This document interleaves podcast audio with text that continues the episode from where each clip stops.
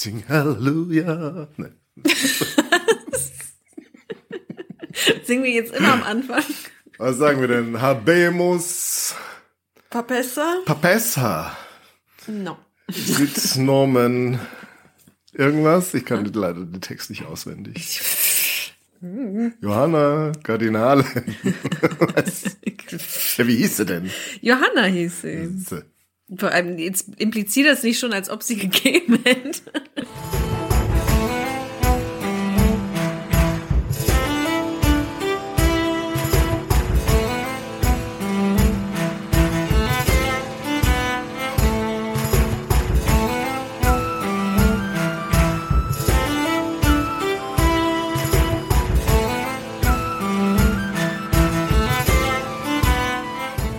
Hallo Solveig. Hallo Daniel. Ja, es ist schön, dass wir zusammensitzen. Mal wieder. Mal wieder. Eigentlich immer noch. Denn äh, wir sind sitzen geblieben seit der letzten Folge, um noch eine Kurzgeschichte für euch aufzunehmen. Und es geht noch wieder um Frauen. Mal wieder. Solberg hat sich beruhigt seit der letzten Folge, ich hoffe. Aber sie hat damit gedroht, es könnte noch mal emotional ausarten, weil sie sehr berührt ist von Päpsten. Das kann auch anders verstanden werden. Oh Gott. Nicht in den aktuellen Kontexten. nee, aber du bist doch da. Ja. Ich kenne mich da aus. Ja, also irgendwann werdet ihr eine größere Publikation lesen können über Papstbriefe, waren's? Mhm. Da möchte, da möchte ich nicht drüber sprechen, das ist zu privat. Also leg los. Was ist denn da jetzt los mit den Päpsten? Ja, nichts ist los mit den Päpsten. Ähm, ist eher die Frage, was ist los mit der Päpstin? Ja, der hat sich da eine, mh, Eine große- wahrscheinlich anders angezogen. so eine große- und, äh, Kurzhaarfrisur und unter so einer Kutte kann man viel verbergen. Aber das hat sie dann ihr Leben lang gemacht, weil sie muss ja erstmal Kardinal werden. Oder musste man das damals nicht? Wann ist denn diese Päpstin eigentlich gewesen?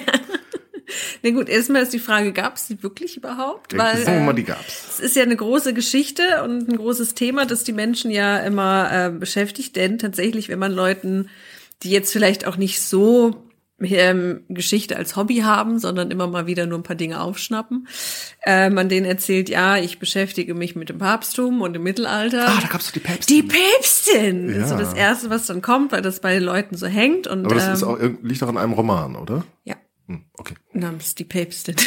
Aber wissen, wer, wer hat den geschrieben? Ach, das habe ich jetzt nicht vorbereitet. Weil ich mich ja grundsätzlich dagegen stellen möchte. Wie das Jetzt jetzt verrat das doch nicht gleich immer Doch, alles am Anfang. natürlich.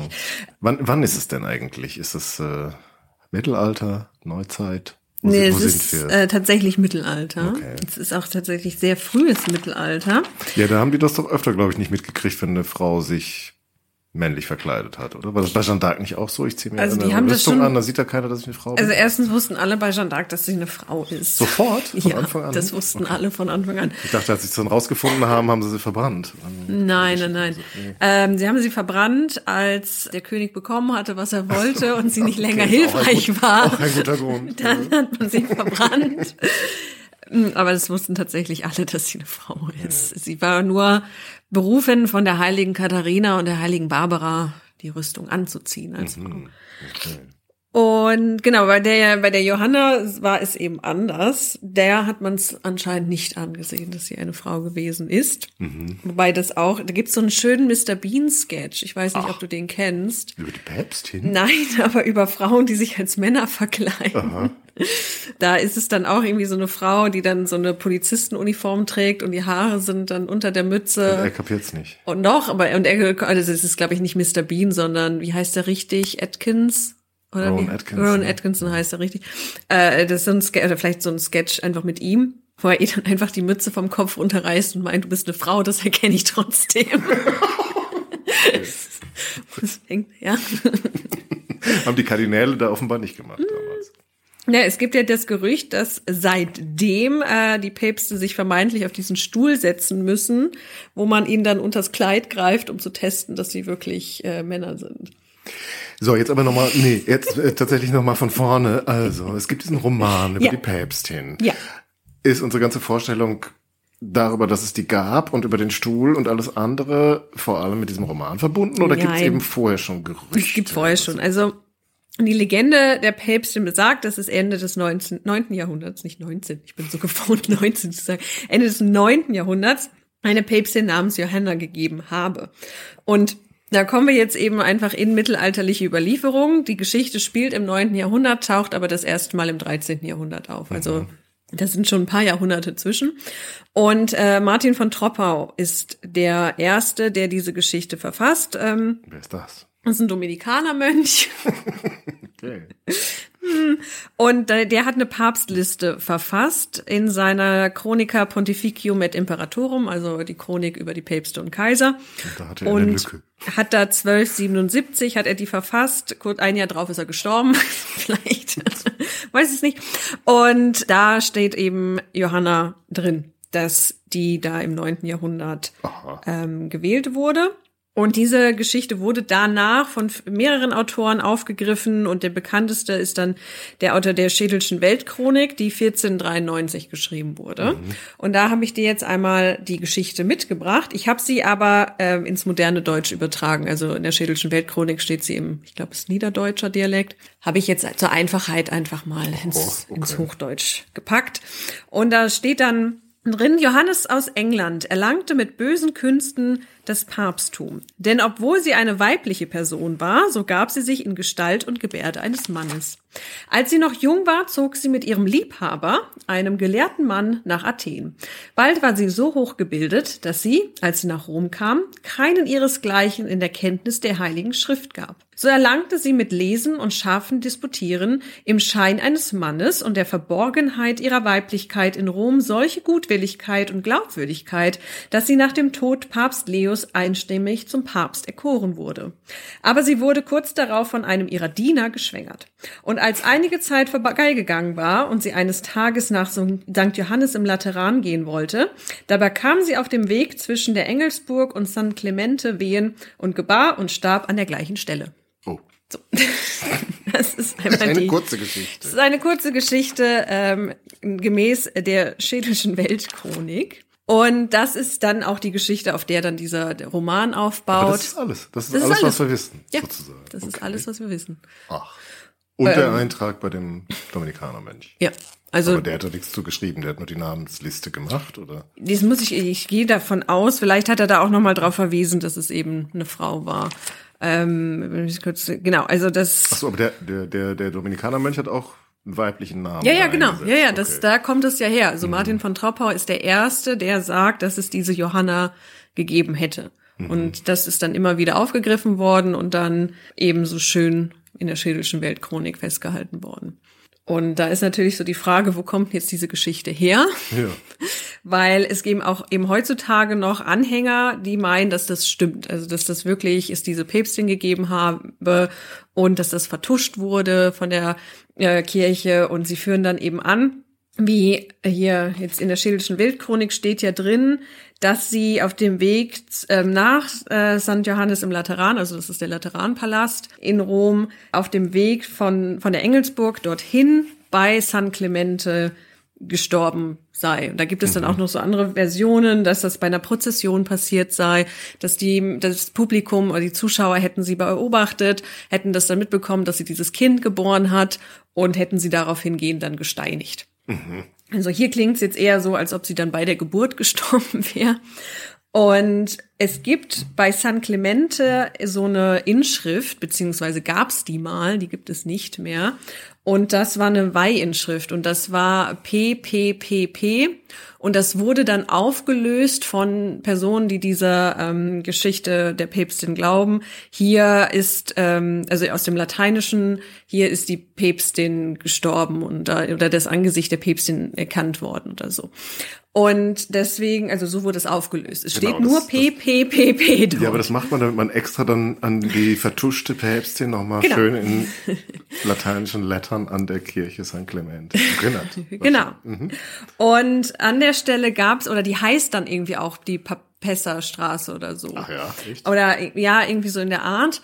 Das liegt aber eher daran, dass da eine Familie gewohnt hat. Also es ist in Rom genau an der, da wo San Clemente sich befindet. Diese Kirche, die liegt eben im, Moment, im Südosten der Stadt auf dem Weg, eben mhm. auf der Prozessionsweg zum Lateran. Und da gab es Familien, Geschlechtertürmer nennt sich mhm. das. Da haben eben diese Familien drin gewohnt und ihre Türme gebaut. Das haben die in ganz Italien gemacht. Siena hat die auch noch sehr schön, da sind das die noch San erhalten. San Gimignano heißt es doch, ne? Da sind die, glaube ich, die meisten Türme noch heute. Ja, genau, San Gimignano. Ja. Und und da hat eine von diesen Familien hatte da scheinbar irgendwie ihr Haus und die hießen irgendwie ähnlich und deswegen ist das dann Papessa geworden. Und da und Papessa ist dann natürlich Päpstin und dann passte das sehr schön. Und ein weiteres Argument ist, dass eben kurz darauf, wobei dann kurz darauf ist dann natürlich auch so die Frage, was meint ihr mit kurz darauf, sich der Prozessionsweg verändert hat, dass die diese Straße nicht mehr verwenden, die da an San Clemente vorbeiführt, mhm. bei Prozessionen durch Rom. Und dass das natürlich dann, das war, um diese Schande zu vertuschen, weil man dort nicht mehr lang gehen wollte, weil das eben beschmutzt wurde von diesem Verbrechen. Jetzt muss man aber also auch sagen. Man, man, hat Quellen darüber, wo Nein. im 10. Jahrhundert die Prozessionsweg von St. Peter zu also Lateran geht. Es gibt oder? Beschreibungen, welche Kirchen besucht werden, also wo die hingehen, mhm. weil es gibt ja diese Prozession, wo alle sieben Kirchen alle ja. besucht werden. Muss man müssen. doch schaffen, glaube ich, wenn man da äh, den vollständigen Ablass genau. haben möchte. Gibt es heute noch so einen Aushang? Ja in St. Paul vor den Mauern habe ich das gelesen, ja. mir durchgelesen, dass man das alles da schaffen muss. Ich weiß nicht, ob an einem Tag, aber ich glaube schon, ne? Ich weiß es gar nicht. Und man muss natürlich dann beichten und die mhm. Messe besuchen und dann. Ich glaube nicht an einem Tag, aber so in der Zeit, wo du da bist. Mhm. Also wenn du in Rom bist, musst du das alles einmal machen. Mhm.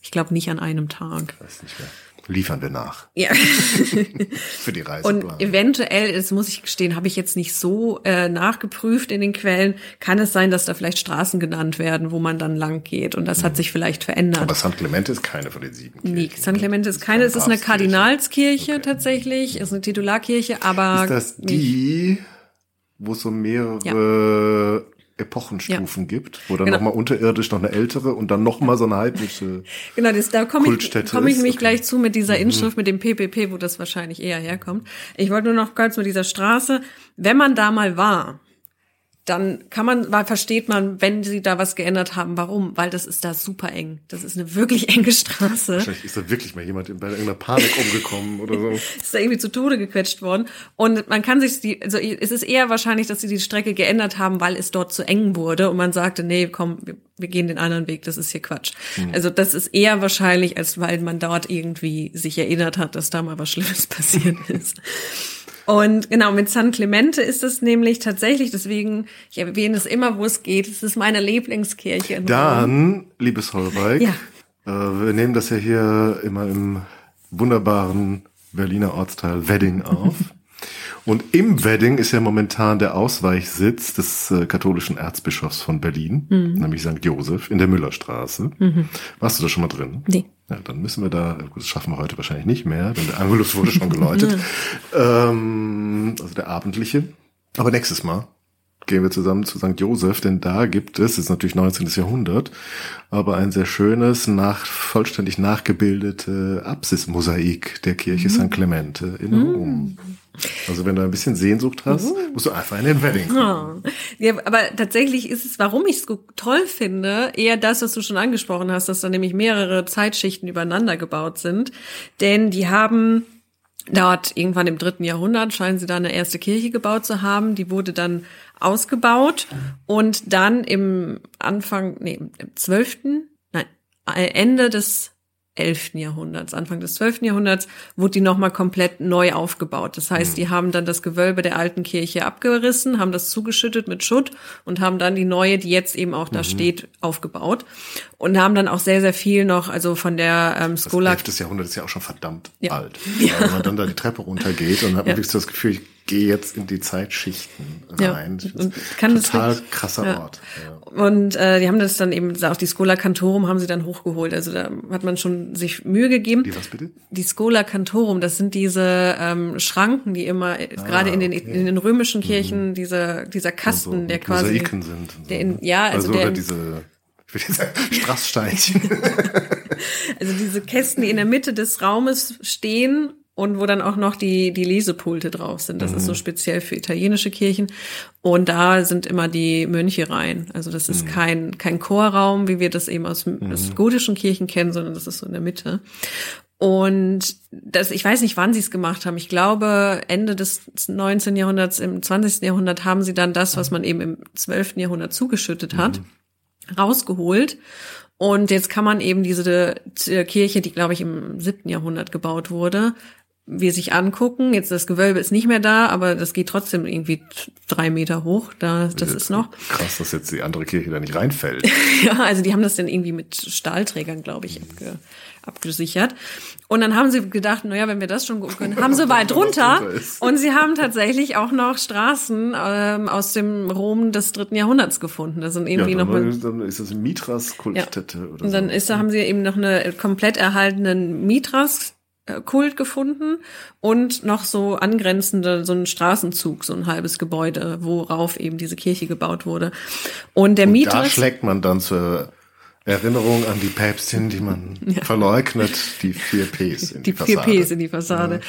Vielleicht für die, die sich mit Mitras vielleicht von dem noch nie gehört haben, das ist eine, ähm, eine Gottheit, die kommt aus dem mittleren oder Nahen Osten.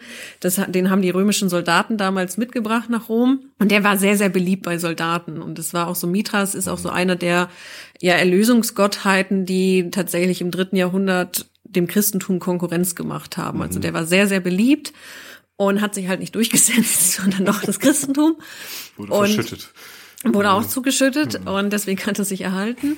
Und diese PPPP-Inschrift hat eher was mit diesem Mitras-Kult zu tun, Ach, als so mit irgendeiner, ja, die ist so alt. Ach. Weil das, man geht davon Aber aus. Die ist draußen dran? Geht ja nicht. Ja, irgendwie, also sie ist ja auch nicht mehr da. Also sie war so. irgendwie mal da, aber jetzt ist sie irgendwie weg. Aber wer sagt, wer, woher kommt denn das dann überhaupt? Das naja, das ist aufgelöst. So. Gehen Sie davon aus, dass sich das eben, dass das eine Weih- und Inschrift ist. Dass nee, aber ich meine überhaupt, wer ist denn auf die Idee gekommen, dass dann diese Inschrift da war? Ja, ich das weiß. War also, jetzt nicht in dem Text aus dem aus ja, aber sie, die, die war halt da und man hat halt dann nach Möglichkeiten gesucht, es sich zu erklären und vielleicht ist diese ist diese Inschrift aber auch irgendwie weggestohlen worden in den letzten Jahren. Also irgendwie ist sie weg. Mhm. Und dieses PPP wird eben einfach ausgelöst, dass das wahrscheinlich irgendein Priester des Mitras, der Petrus hieß oder so, hat halt hier was gestiftet, deswegen fängt das alles mit P mhm. an. Also das ergibt eben mehr Sinn, dass das mit dem Mitras-Kult zu tun hat, als mit irgendeiner Päpstin, die man mit PPPP irgendwie an San Clemente in Erinnerung halten möchte. Und jetzt ist natürlich die Frage, wo kommt diese Geschichte denn dann überhaupt her? Also wenn diese ganzen, also, also ja, vermeintlichen Beweise für die Existenz ja nicht greifen, wie kommt denn Martin von Tropper drauf und warum erzählt sich diese Geschichte so gut? Ähm, warum sich diese Geschichte so gut erzählt, ist, glaube ich, allen klar, weil das natürlich, hier geht es um Sex und Kirche und mhm. Macht und es erzählt sich auch heute noch gut. Also ja, so. das hat die damals begeistert, ist, ist war damals ja. eine gute Geschichte, ist heute eine gute Geschichte. ähm, die waren damals genauso. Ähm, Wäre halt witz, äh, interessant zu wissen, wer sich das aus, also ja. Also ähm, wirklich also, drauf gekommen ist. Ja, wahrscheinlich Martin von die ähm, denkt sich doch nicht irgendwie so, ach scheiß drauf, ich erfinde jetzt irgendwie. Ja, also Frau. die Sache ist eben die. Und dann ohne Geschichte dazu, nur Ja, also genau, also es gibt schon so ein paar Erklärungen, wie sie auf diese Idee gekommen sind. Also man muss ja auch im Kopf behalten, hier sind jetzt nochmal 300 Jahre zwischen. Also die Leute schreiben mhm. über eine Zeit, die 300 Jahre her ist und wo man auch tatsächlich nicht so allzu viel weiß. Und da haben sich vielleicht, vermutet man eben gewisse Ideen festgesetzt, die missverstanden wurden. Und eine Erklärung ist, dass es eventuell Satiren gab, die auf Papst Johannes den Achten verfasst wurden. Der war nämlich von 872 bis 882 Papst. Mhm. Und das ist auch der, den äh, Martin von Trappau als Johanna beschreibt. Mhm. Und Johannes der Achte ist jetzt auch nicht unbedingt der bekannteste oder mächtigste Papst gewesen. Und auch schon die Zeitgenossen haben ihn wegen seines zögerlichen Wesens als weich und weiblich beschrieben. So. Mhm. Kennen wir mittlerweile. Ja. Und ähm, eventuell haben das eben dann spätere Chronisten missverstanden und gedacht, es war wirklich eine Frau. So, das könnte Aha. sein, dass äh, so Martin von Tropper drauf gekommen ist, dass er sich dachte, ach so, ja, da steht, dass das, dass der weibisch war, ja, dann war das eine Frau. So. Dann gibt Oder es. er war noch mit der Tinte gekleckst. Ja, und das haben dann andere mit. Und dann gibt es noch die weitere, so eine weitere Geschichte. Das ist tatsächlich in dieser Zeit von Papst Johannes dem Achten, also nicht direkt ein bisschen später. Aber was machen jetzt 10, 20 Jahre in dieser Zeit, wenn man 300 Jahre später schreibt, gab es tatsächlich sehr einflussreiche äh, Frauen die auch sehr viel Einfluss auf das Papsttum in dieser Zeit hatten. Und da haben wir zum Beispiel die äh, Ma Marozia oder Marozia. Marozia, so gut. ähm, die war, die ist geboren um 892. Also sie ist schon nach Johannes dem Achten geboren worden. Das heißt, sie hat auch deutlich später dann am- am- amtiert. Aber vielleicht ist das eben so zusammengegangen, wenn es dann, ja, wir haben hier einen Papst, der ist besonders weich und weiblich. Und dann haben wir eine Generation später eine Frau, die besonders mächtig war. Vielleicht ist Packen das irgendwie zusammen. zusammengeflossen, so in der Erinnerung. Und die hat in dem Zusammenhang, also die hängt mit dem Crescentia beziehungsweise dem Tusculaner Papsttum zu tun.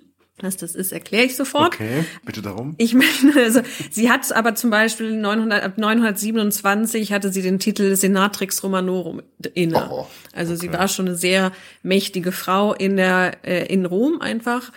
Und das Tusculaner beziehungsweise zunächst Crescentia und dann Tusculaner Papsttum, das beschreibt eine Zeit des Papsttums im ja, Ende des achten Jahrhunderts, vor allem aber eben im neunten Jahrhundert, es geht auch noch ein bisschen ins elfte Jahrhundert hinein. Das ist so ganz grob die Krisenzeit des Papsttums, was auch die Reform auslöst. Also wir haben ja eine Folge mal über das die, Canossa? die, über Canossa gemacht, wo es um die Kirchenreform geht. Dem, oh Gott, welcher Heinrich ist der Kaiser, wie Ja. hieß denn der Papst? Gregor? Siebte. Ja, Ah. sehr gut. Der falsche Mönch Hildebrand. Und dieses, also diese Zustände haben wirklich diese Reform ausgelöst. Und wenn man eben sich mal mit dem Tusculaner Papsttum beschäftigt, versteht man auch, warum es Gregor dem Siebten, warum der da so hinterher war, äh, die Kirche aufzuräumen und auch diese kaiserlichen Einflüsse loszuwerden. Weil wenn man das mal mitgemacht hat, dann weiß man, okay, da müssen wir wirklich aufpassen. Also das ist Tusculaner, das sind, also Crescentia und Tusculaner sind sehr, sehr mächtige römische Familien in der Zeit. Die gibt es später nicht mehr. Und die, denen gelingt es, so viel Einfluss in der Stadt zu bekommen, dass die den Papst stellen. Also die setzen dann einfach irgendeinen von sich ein, sagen, du bist jetzt Papst und dann du bist Papst. Mal wieder in der Lutherzeit. Und kurz davor, oder? Das waren doch dann auch immer so die gleichen Familien, die da die Päpste. Ja, also nicht römische, nicht nur, sondern italienische. Aber Ja, aber die hatten immerhin schon ihre Wahl. Also das es ist in dem die Poten. äh, hier gibt's noch nicht mal eine Papstwahl. Also das ist auch noch Nee, nicht so geregelt. Acclamatio. Genau, das ist Acclamatio Am und die stellen einfach Wer den ihre meisten Leute hin. Applaus kriegt, ist einstimmig gewählt.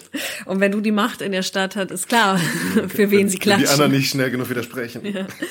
Und also auch das, dieses Papstwahldekret kommt dann in dem Zusammenhang auf. Überhaupt auch die Diskussion über Simonie, über Nikolaitismus. Das sind alles Dinge, die hier eben missbraucht wurden. Es wurden die Ämter gekauft. Man hat einfach Kinder gezeugt, die man dann in diese Ämter reingebracht hat. Äh, das sind all, also das sind alles. Kinder gezeugt. Also geweihte Priester haben die das und das das sind eben alles das ist, also, ist, da ist doch noch kein Zölibat, oder? Nee, deswegen ja. Also das wird alles eingeführt, um diese Zustände um Okay. zu verhindern, dass das nicht nochmal passiert. Also der Zölibat kommt und auch der Ämterkauf wird massiv eingeschränkt. Also das ist so das Größte, das Wichtigste für sie. Mit dem Zölibat haben sie noch ein bisschen länger zu kämpfen.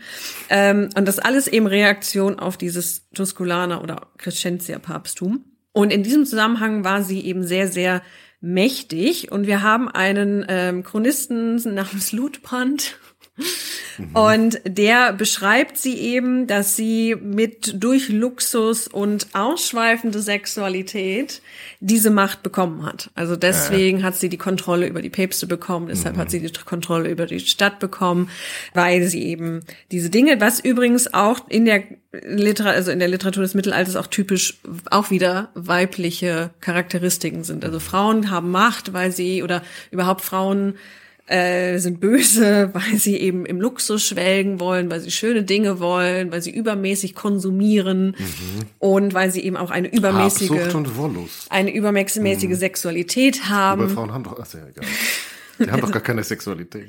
Ja doch, das haben wir ja besprochen, laut Thomas von Oder der dann Queen. später nicht mehr, aber da schon. Sind sie eben übermäßig Okay. sexuell, weil sie ja zu heiß und zu feucht sind.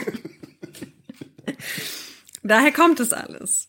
Und also hier auch wieder diese typischen Punkte, die auch da dran vorkommen. Sie war eben, wollte immer, also er war einfach habgierig und wollüstig und hat dadurch, ähm, sie wird dann auch beschrieben als die Erzhure, die böse Mutter aller Unzucht. W- Wann ist das jetzt alles? Das ist jetzt ähm, also im neunten Jahrhundert, also beziehungsweise Anfang des zehnten Jahrhunderts.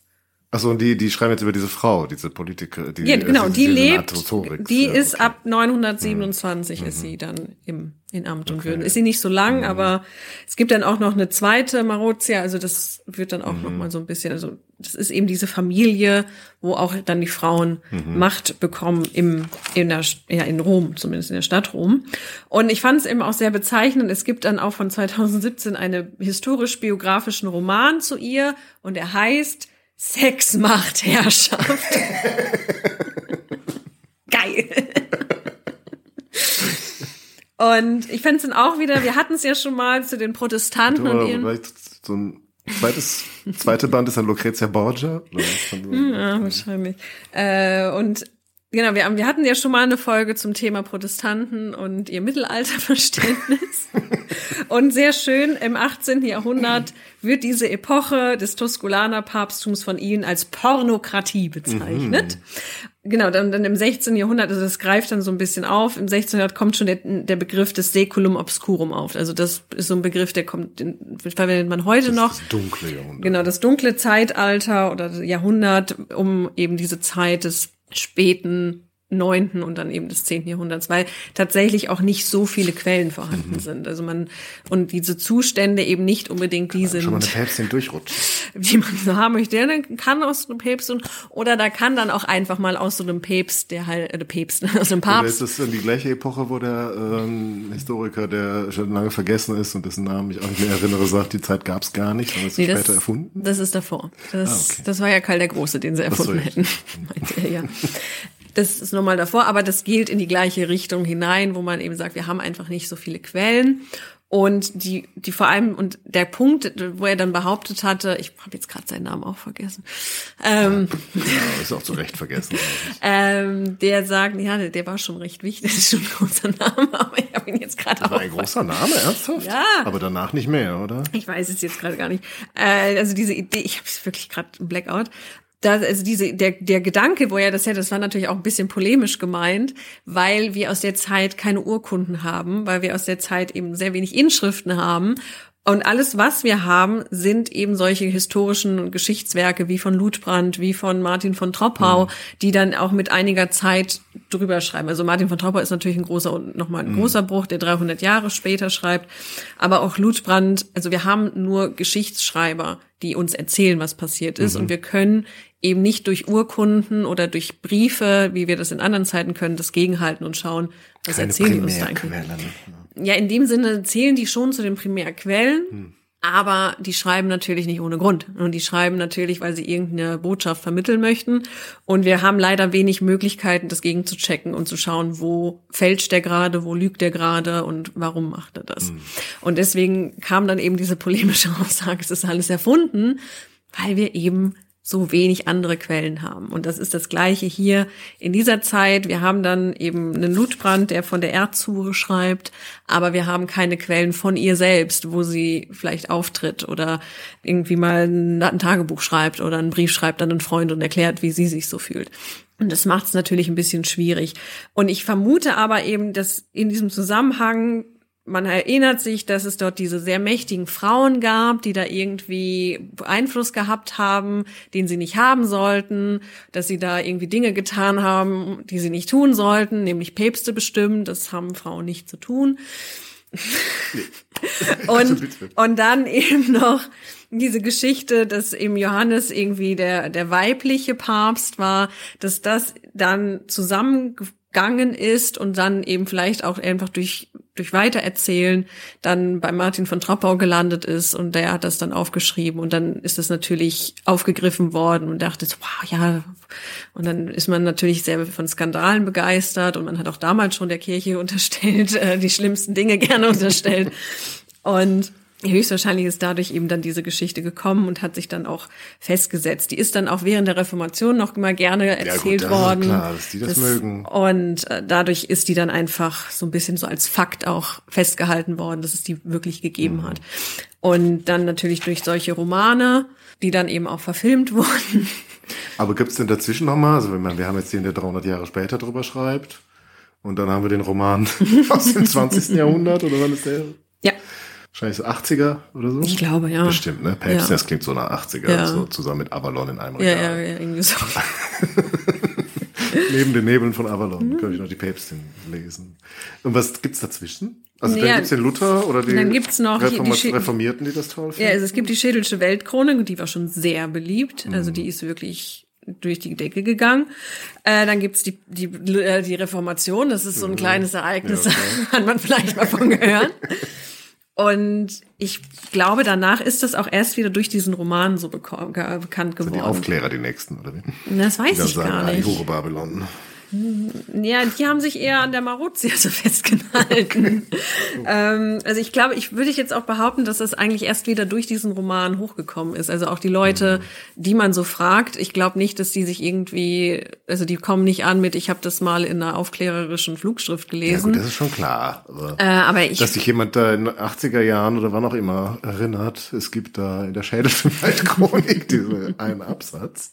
Und den hat Luther irgendwie auch nochmal aufgegriffen, aber. Nee, es gibt dann, ja. Da wieder, dass, dass das nicht schon längst äh, vergessen ist. Ja, also es gibt ja noch diese Geschichten mit dieser Inschrift und es gibt diese Geschichten mit, der Stra mit dem Straßennamen. Also das, ich kann mir schon vorstellen, dass die das in Rom dann auch so als Urban Legend einfach weitererzählt haben und als mhm. Fakt eben erzählt haben.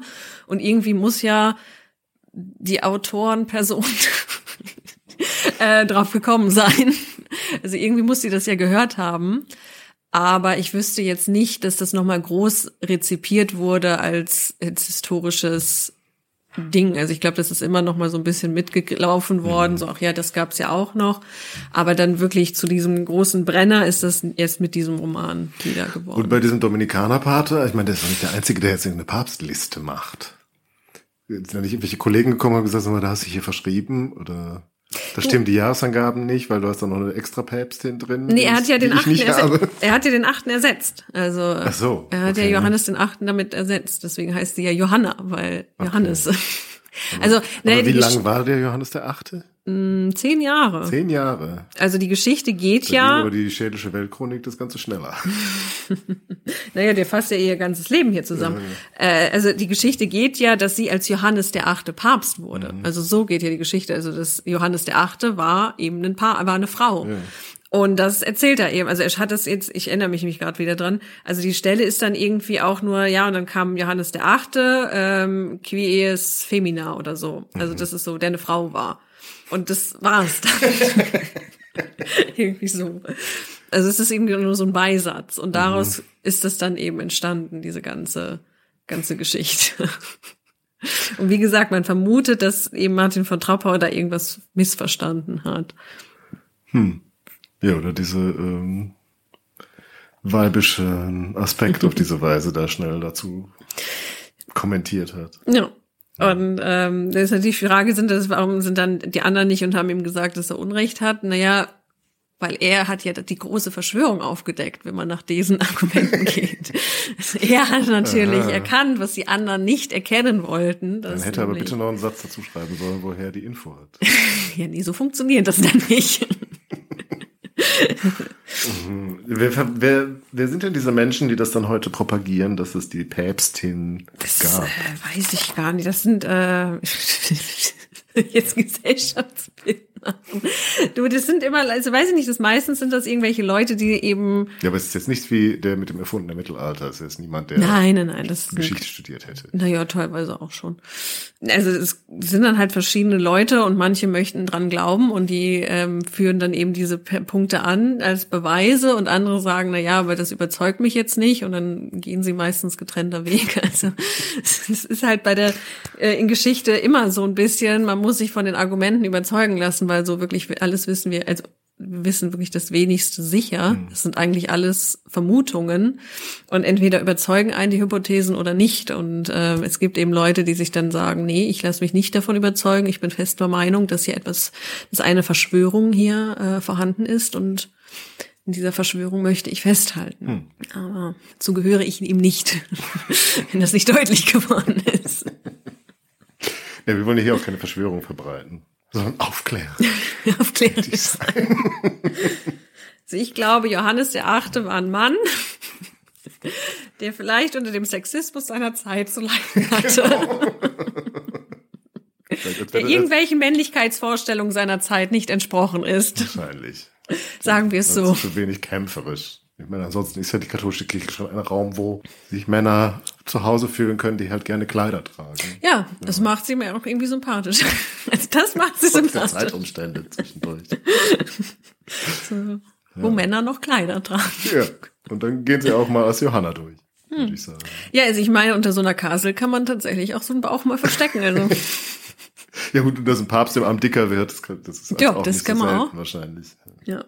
Nee, also der, vielleicht der Punkt auch, warum es mich vielleicht immer noch so, also nicht nur vielleicht, also warum es mich auch immer noch so ärgert, wenn mir Leute mit dieser Geschichte kommen, ist, weil sie mir dann erzählen, ja, aber das ist doch eine feministische Geschichte. Das ist doch die Geschichte der Frau, die sich in der Kirche durchsetzt und die zeigt, dass auch Frauen Priesterämter einnehmen dürfen. Und das ist ja eben auch zur Zeit ein sehr aktuelles Thema, dass es eben gewisse Gruppen gibt, die das möchten.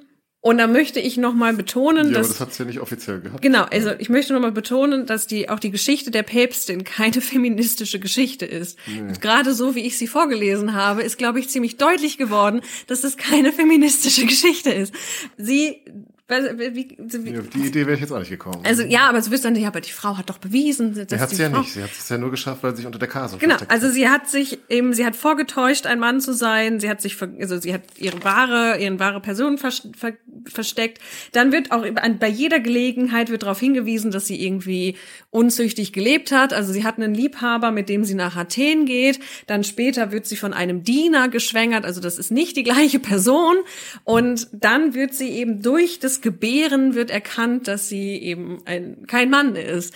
Also sie ist ein, also sie ist so schlau und sie ist so gebildet, aber weil sie einfach eine Frau hat sie ihren ist. Körper nicht unter Kontrolle. Genau, weil sie hat ja, und weil sie eine Frau ist, hat sie eben, ist sie ein, ein, eine äh, Sie Dienerin, eine Sklavin ihrer Natur, ihrer Sexualität und deshalb fliegt das Ganze auf. Und deshalb ist es eben, Frauen dürfen kein Priesteramt haben. Also hier wird genau nochmal dieses Narrativ bestätigt, warum Frauen eben nicht Priester, weil die sonst immer nur ihren Lüsten hinterherrennen, selbst wenn sie so schlau sind und so gut diskutieren können. Am Ende sind sie dann doch die Bumsen, weil sie sich nicht zügeln können, weil sie einfach zu heiß und zu feucht sind. die Erzhuren. Und die Erzhuren und die Mütter aller, bösen Mütter aller Unzucht sind. Also dann die, die kirchlichen Feministinnen seien doch wieder Genau. Bitte nicht an mehr die der. Klassiker verwiesen. Bitte nicht. Bitte eher dann Maria Magdalena. Gut, ich weiß, populär ist doch die Hildegard, die magst Ja, du nicht. die- aber besser die. besser Als die. sowas. Aber bitte hört auf, die Päpstin Johanna als feministisches Idol zu verkaufen. Das Sie mögen ja kein Priesteramt haben, aber Äbtissinnen haben auch einen Bischofsrang Ja. und tragen Mitra und haben einen Bischofsstab und herrschen. und sind real. so zum Abschluss. Also von daher bitte, bitte hört auf, das für den Feminismus zu gebrauchen. Das ist nämlich kontraproduktiv. Ja, nimmt's einfach als coole Story. Ja, also ein bisschen Skandal. Sex and Crime. Wie hieß es? Sex, Macht und Herrschaft. Und damit danke fürs Zuhören und bis bald. Bis dann. Macht's gut. Halleluja. Ist jetzt eigentlich das Gemeinsame von Erzhure und Erzbischof? Nee, der oberste. Erzbischof kommt dafür, weil die über anderen Bischöfen sind. Und die Erzhure ist einfach Und die Erzhure steht, steht halt die, die Matrone des Hauses. Ne? die, die herrscht über alle anderen Huren.